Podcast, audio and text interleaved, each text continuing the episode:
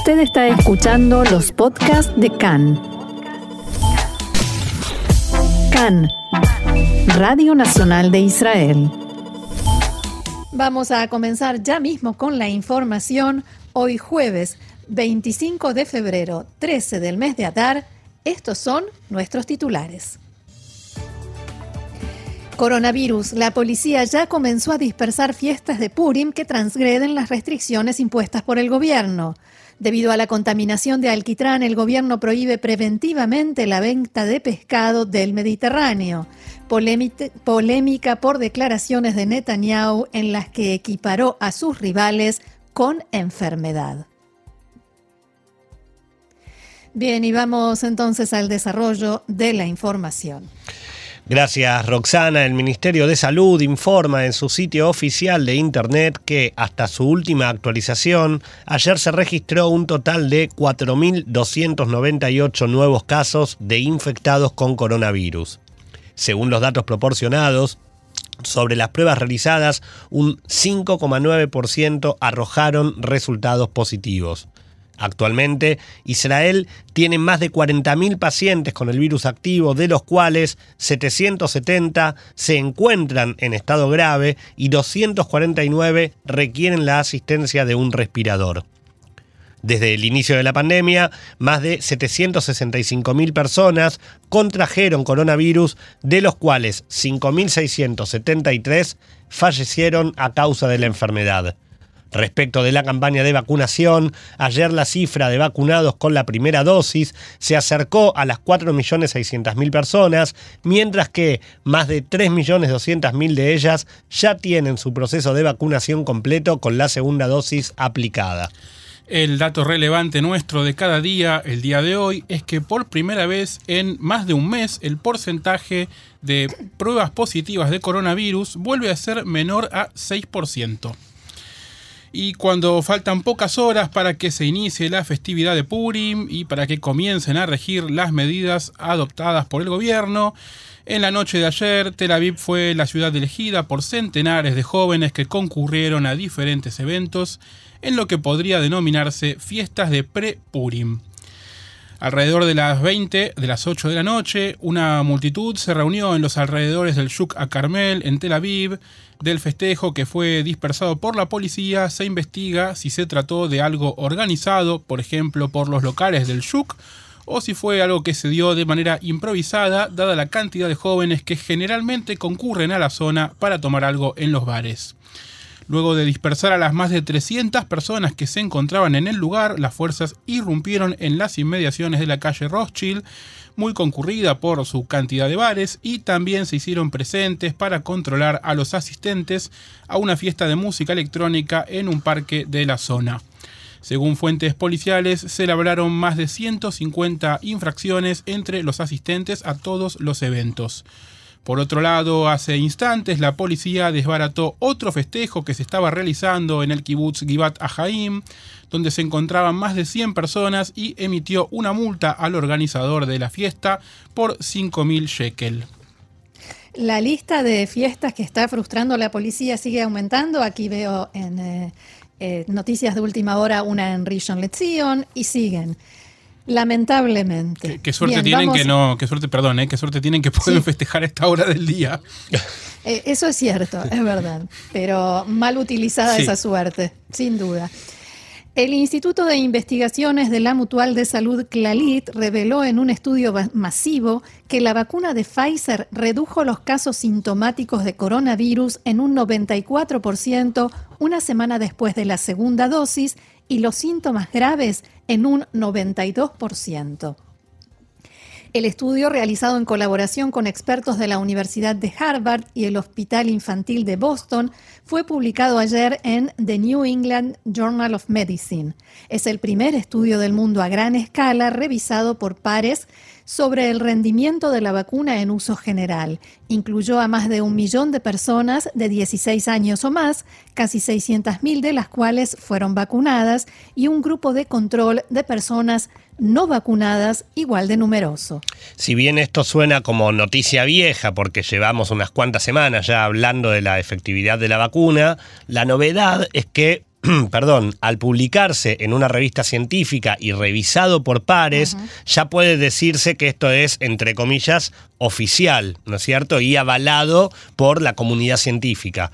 Los expertos destacan que los resultados, entre comillas, en el mundo real son prácticamente los mismos que hubo en las pruebas controladas, lo cual no siempre resulta ser de esa manera. El estudio... muy positivo. Sí, sí, claro. El estudio incluyó a unos 22.000 receptores de la vacuna de 80 años o más, una muestra mucho más grande de esta categoría de riesgo que la que tenía Pfizer en sus ensayos clínicos aleatorios. No se encontró una disminución en la efectividad de la vacuna entre las personas mayores. La fecha del estudio va desde el inicio de la campaña de vacunación, el 20 de diciembre, hasta el primero de febrero, un periodo en el que Israel atravesaba su tercera y mayor ola de infección y cuando la mutación británica se estaba convirtiendo en la fuente dominante de nuevos casos en el país. El estudio además indicó que la vacuna fue eficaz contra esa variante. Bien.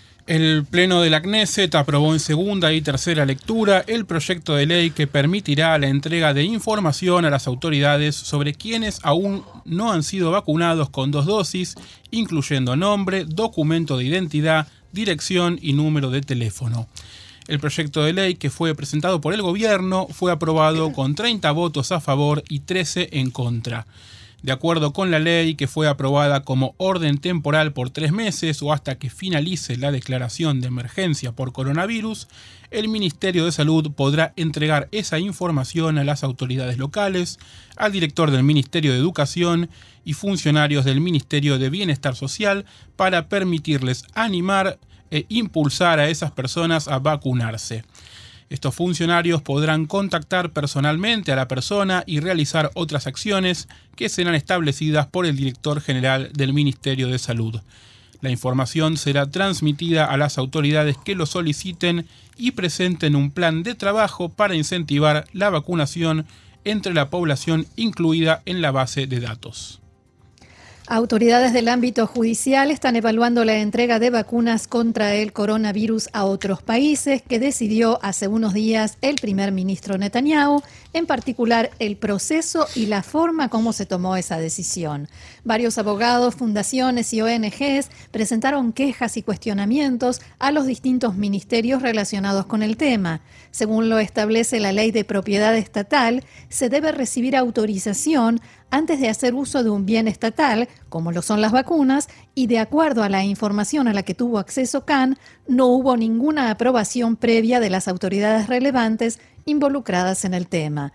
Allegados al ministro de Defensa y ahora también de Justicia, Benny Gantz, aseguran que las vacunas se pueden entregar únicamente después de llevar a cabo un debate con expertos y demostrar una justificación de seguridad o vinculada a la política exterior israelí.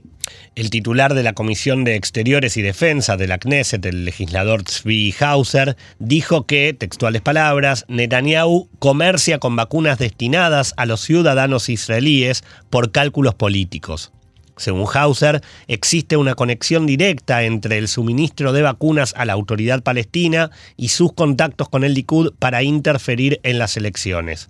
Abu Mazen intenta tranquilizar y reconciliar a las facciones de cara a sus comicios y por eso transfiere vacunas a Gaza. No cabe duda de que serán usadas por los líderes de Hamas y no por los cautivos israelíes en Gaza. Netanyahu ha demostrado una vez más que solo trabaja para su victoria electoral. El primer ministro Netanyahu dijo que Israel recibió un aporte previo a la entrega de las vacunas. Netanyahu aseguró que todo lo que entregamos a otros factores no es a cuenta de los ciudadanos israelíes y agregó que se trata de cantidades simbólicas que entregamos a otros países. Autoridades israelíes pidieron al WACF y a la autoridad palestina que permitan la apertura de un puesto de vacunación en el Monte del Templo y recibieron una respuesta negativa y contundente. El presidente de la autoridad palestina, Abu Mazen, dijo que eso daría a Israel la oportunidad de establecer su presencia dentro de la mezquita de Al-Aqsa. La idea surgió por el hecho de que los viernes Se reúnen en el lugar más de 10.000 feligreses, contrariamente a las restricciones de prevención del coronavirus y el temor de que se produzca un nuevo brote de la enfermedad durante el mes de Ramadán que comienza en abril. Debido a la respuesta negativa, Israel propuso que las dosis de las vacunas sean aplicadas únicamente por paramédicos y enfermeros árabes, vestidos de civil y sin ningún símbolo oficial israelí, pero esta idea también fue rechazada. Bien, y seguimos adelante con más información, cambiando de tema. El Ministerio de Salud prohibió ayer la venta de alimentos provenientes del mar Mediterráneo después del masivo derrame de alquitrán que contaminó casi toda la costa de Israel. La prohibición incluye pescados, mariscos y cualquier especie marina que se venda para consumo. Entró en vigor de inmediato y durará hasta que el Ministerio de Salud emita una derogación. El fallo es una medida preventiva, ya que aún no hay evidencia definitiva de que comer pescados o mariscos represente un peligro. El Ministerio de Salud informó que envió muestras de vida marina a los laboratorios del Ministerio de Agricultura para verificar la presencia de contaminantes. El Ministerio de Protección Ambiental publicó un semáforo, dicho esto entre comillas, está de moda el, semáforo, del progreso de la limpieza en las playas, con un mapa que muestra dónde la contaminación de alquitrán es muy leve, en color verde, y pasa por el amarillo y naranja hasta el rojo, que simboliza los lugares donde la contaminación es alta y la operación de limpieza aún no ha comenzado o tiene todavía mucho trabajo por hacer.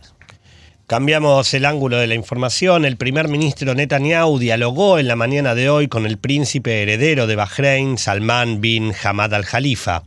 La oficina del primer ministro informó que el príncipe heredero expresó su interés sobre la posibilidad de que su país invierta en el establecimiento de una fábrica de vacunas contra el coronavirus en Israel junto con otros países.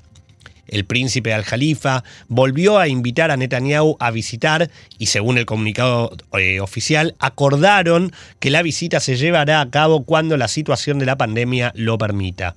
Recordemos que la visita del primer ministro a Emiratos y Bahrein, que, se había, que había sido programada, fue suspendida en tres ocasiones durante, debido al coronavirus. Jordania e Israel intensificaron en el último tiempo los contactos para impulsar proyectos conjuntos y mejorar las relaciones bilaterales. El ministro de Relaciones Exteriores, Gaby Ashkenazi, dialogó en tres ocasiones con su par jordano, Ayman Asafadi, principalmente sobre proyectos de los dos países, como así también con la autoridad palestina. Cabe recordar que hace algunas semanas se llevó a cabo en Jordania un encuentro de directores de ministerios de los dos países, convocados por el director del Ministerio de Relaciones Exteriores de Israel. El canciller jordano dijo esta semana en una entrevista con un medio local que junto con las disidencias sobre la cuestión palestina, en el último tiempo hay diálogo entre las partes respecto de las relaciones bilaterales después de muchos años sin ningún progreso. Entre otras cosas, Israel está intentando ayudar a Jordania en sus planes de aumentar el comercio bilateral con la autoridad palestina de 100 millones de dólares a cinco veces más esa cantidad. Como lo anunciábamos en titulares, el primer ministro Netanyahu habló en la tarde de ayer en una reunión del bloque del Likud en la Knesset. En sus declaraciones reiteró su intención de formar gobierno solo con el bloque de derecha y dijo, abro comillas, ese es nuestro objetivo. Estamos a un paso de un gobierno completamente de derecha, no un gobierno equitativo, sin rotación, sin un gobierno dentro del gobierno. Y eso es lo que el pueblo quiere. Un gobierno de derecha es estable sin todas estas cosas. ¿Cómo decirlo? Sin esa enfermedad. Netanyahu continuó diciendo, la alternativa es la PID como primer ministro de un gobierno completamente de izquierda o una rotación con Saar, Bennett, Mijaeli, Ayman Ode y Meretz. Que no los engañen, en este Purim al menos nos quitaremos esas máscaras. Yair Lapid difundió en Twitter el video de Netanyahu y escribió su respuesta. ¿Eso es lo que nosotros somos para usted, señor Netanyahu? ¿Enfermedad? Millones de israelíes que trabajan, sirven en el ejército, pagan impuestos. Nosotros somos la enfermedad. Nuestros hijos son una enfermedad. ¿Has perdido la razón? Desde el partido de Guidón Sar difundieron un mensaje que decía, abro comillas, para Netanyahu, cada ciudadano que no vota por él es una enfermedad. No hay límite para la vergüenza y la instigación. Más tarde Netanyahu difundió un video en sus redes sociales en el que intentó explicar qué quiso decir. Abro comillas, yo soy el primer ministro de todos los ciudadanos de Israel, dije que hay que terminar con esa enfermedad política de la rotación, el gobierno equitativo y un gobierno dentro de otro.